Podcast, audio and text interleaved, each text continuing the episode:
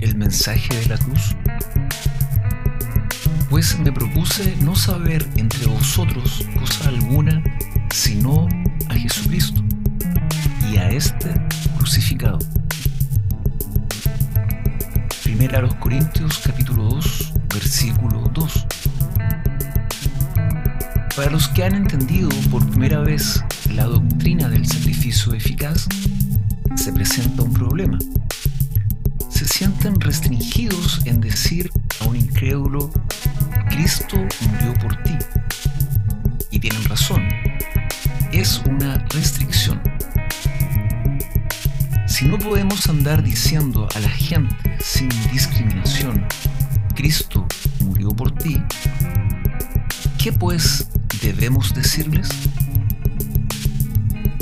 Deseamos magnificar la gracia salvadora de Dios y el poder salvífico de Cristo. Así declaramos que el amor redentor de Dios se extiende a todos y que Cristo murió para salvar a todos. Y proclamamos que la gloria de la misericordia divina se mide por estos hechos. Y luego, a fin de evitar el universalismo, tenemos que desvalorizar todo lo anterior, por explicar que, después de todo, nada de lo que Dios y Cristo han hecho puede salvarnos a menos que añadamos algo a ello. Factor decisivo que realmente nos salva es nuestra propia fe.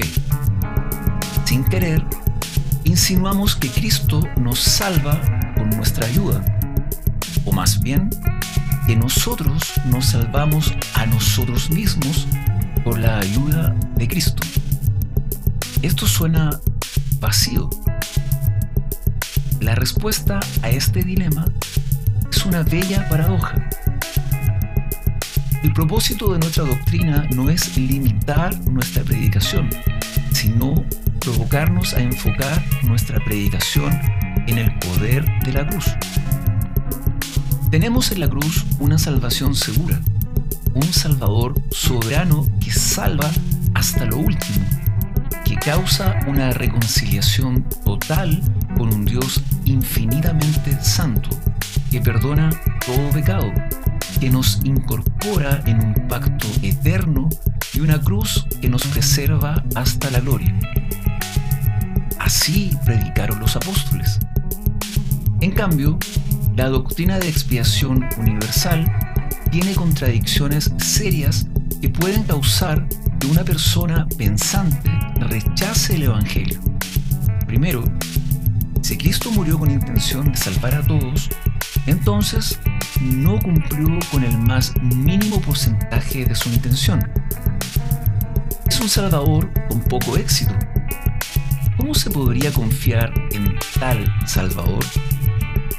Segundo, no se podría predicar que la cruz es poderosa si es el hombre y no Dios quien la hace funcionar.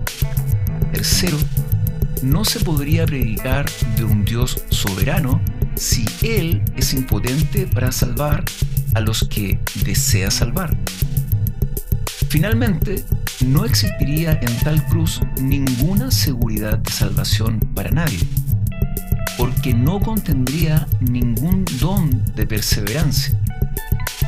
Si tal perseverancia proviene de los esfuerzos del cristiano y no de la cruz, tendríamos un evangelio de méritos.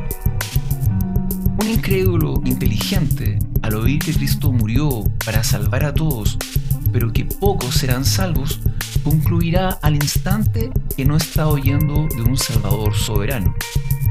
Entendería que tal cruz no tiene poder en sí misma para convertir, preservar y glorificar a nadie.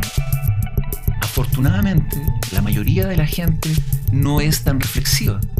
No se dan cuenta de las contradicciones en la predicación moderna. Dios usa tal predicación, de todos modos, para salvar a sus elegidos. Cuando prediques la cruz, di que Jesús es un Salvador eficaz. Su cruz garantiza una salvación segura para todo creyente. es la certeza de la perfección futura. Explícales que las palabras finales de Cristo, consumado es, significan una salvación completa a la cual no se puede contribuir nada. Todo es por gracia.